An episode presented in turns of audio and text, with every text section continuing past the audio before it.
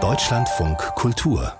Interview Heute vor 40 Jahren hat Apple den ersten Macintosh auf den Markt gebracht. Ein Klotz von Computer, 128 Kilobyte Speicher. Das ist, wenn ich richtig gerechnet habe, ungefähr eine Sekunde Musik, die da drauf passt. Dafür gab es eine farblich passende Tastatur dazu und eine sehr eckige Maus. Alles in dezentem Grau.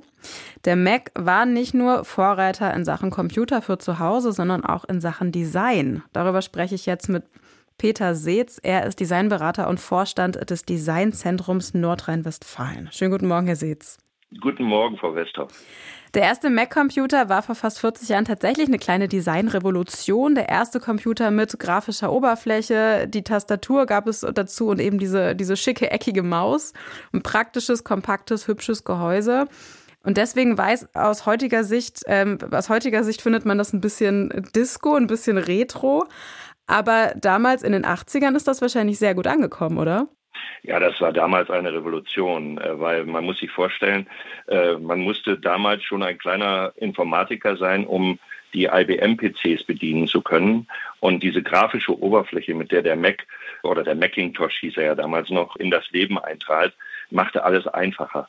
Und dieses All-in-One-Design, was man heute so als Klotz bezeichnen würde, das war eine Revolution. Ja, also sie haben auf einmal gar keine Kabel mehr rumfliegen gehabt. Äh, alles war in einer Apparatur verbunden, mit der Maus zu bedienen.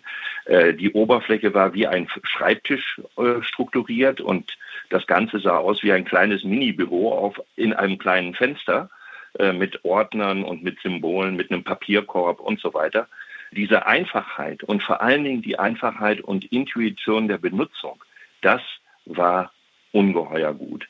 Und äh, das hat Apple eigentlich bis in die Gegenwart immer wieder aufrechterhalten. Ich wollte gerade sagen, es ist ja tatsächlich so, wie man das heute kennt. Ne? Einfach zu benutzen, grafische Oberfläche. So richtig ja. erfolgreich war Apple damit aber, was, was die Verkaufszahlen angeht, zumindest nicht, weil, wie die IBM-Computer einfach besser waren, mehr Aufgaben konnten vielleicht. Ist es nicht heute auch noch so, dass andere Hersteller mehr Leistung bieten zum Teil, aber Apple-Produkte sind einfach schön und vielleicht auch ein bisschen intuitiver zu bedienen? Ja, die Benutzeroberfläche, äh, das ist das Entscheidende. Also wenn Sie sich einfach mal den riesigen Erfolg des iPhones anschauen. Es gab ja diese Smartphones bevor, aber die waren eben mit dieser statischen Tastatur äh, sehr schlecht zu bedienen. Und auf einmal haben sie mit dem iPhone die gesamte Oberfläche als Bedienoberfläche gehabt auf ihrem Smartphone. Das war sensationell. Also äh, diese Art und Weise, Telefone, oder das war ja kein Telefon, das war ja ein kleiner Minicomputer, mit dem sie ja schon alles machen konnten. Das hat damals auch wiederum die Welt revolutioniert. Weil wir über Design sprechen, möchte ich gerne mal erwähnen, dass ein deutscher Designer maßgeblich auch damals 84 an der Entwicklung des Macintosh beteiligt war. Das war Hartmut Esslinger.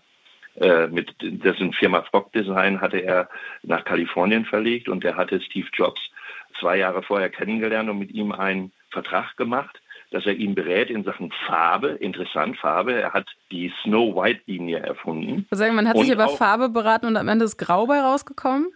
Ja, das Grau war aber kein richtiges Grau. Das war nicht dieses Mausgrau, was die IBM-PCs hatten. Das war schon etwas heller. Und äh, das Interessante war, dass Jobs den Hartmut Esslinger angestellt hat, weil der für Sony arbeitete. Und Jobs wollte eigentlich eine Art Kopie von Sony-Geräten haben. Und da war er ganz enttäuscht, als der Hartmut Essinger ihm dann dieses Snow White-Konzept anbot, äh, was aber zum Schluss sich ja Gott sei Dank dann doch durchgesetzt hat. Es gibt diesen Designleitspruch Form follows Function, also die Form ergibt sich aus der Funktion und nicht andersrum. Und Sie haben mal gesagt, dass der Erfolg von Apple Design die Formel ist Form follows Emotion. Wie haben Sie das denn gemeint? Was kann ich denn da fühlen bei einem iPhone oder bei einem iPod oder beim Macintosh? Genau das ist es. Dieser Spruch kommt von Hartmut Esslinger, ah. Form follows Emotion. Äh, und zwar geht es darum, um das Benutzungserlebnis. Also wenn Sie dieses Gerät sozusagen in Betrieb nehmen, benutzen, dann sind Sie emotional sofort mit dem Gerät in einer Welt. Und das macht den großen Unterschied. Also es wird hier nicht ein, ein gestelltes künstliches Design entwickelt, sondern das Design hat einzig und allein eine Aufgabe, den Benutzer zu bedienen und dem Benutzer äh, das Ganze so einfach wie möglich zu machen. Das ist sensationell. Jetzt orientieren sich ja viele Laptops, Smartphones, andere Geräte auf dem Markt mittlerweile an Apple. Die werden sich alle relativ ähnlich. Heißt das jetzt, gutes Design setzt sich einfach durch oder finden Sie das auch ein bisschen schade? Also wünschen Sie, da, Sie sich da manchmal ein bisschen mehr Unterschiede im Design von Geräten, ein bisschen mehr Innovation?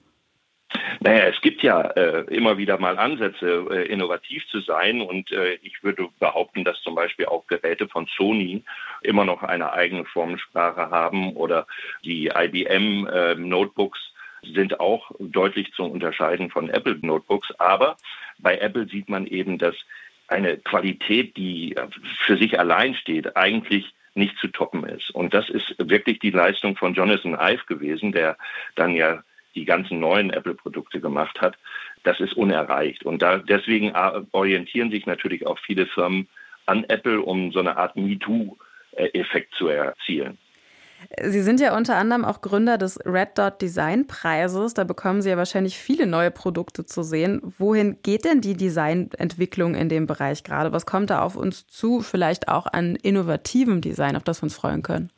Naja, äh, ich glaube, wir gehen immer mehr von der, äh, von der Außengestaltung in das Innere hinein. Zum Beispiel auch die neuen iMacs, zum Beispiel, die seit 2021 kommen, haben ja einen eigen entwickelten neuen Chip, den M1 bzw. M2.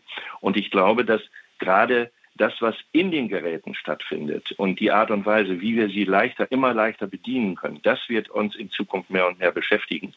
Und ja, ich denke auch nach wie vor ist auch da Apple einer der Vorreiter in diesem Bereich. Peter Seetz ist Designberater und Vorstand des Designzentrums Nordrhein-Westfalen.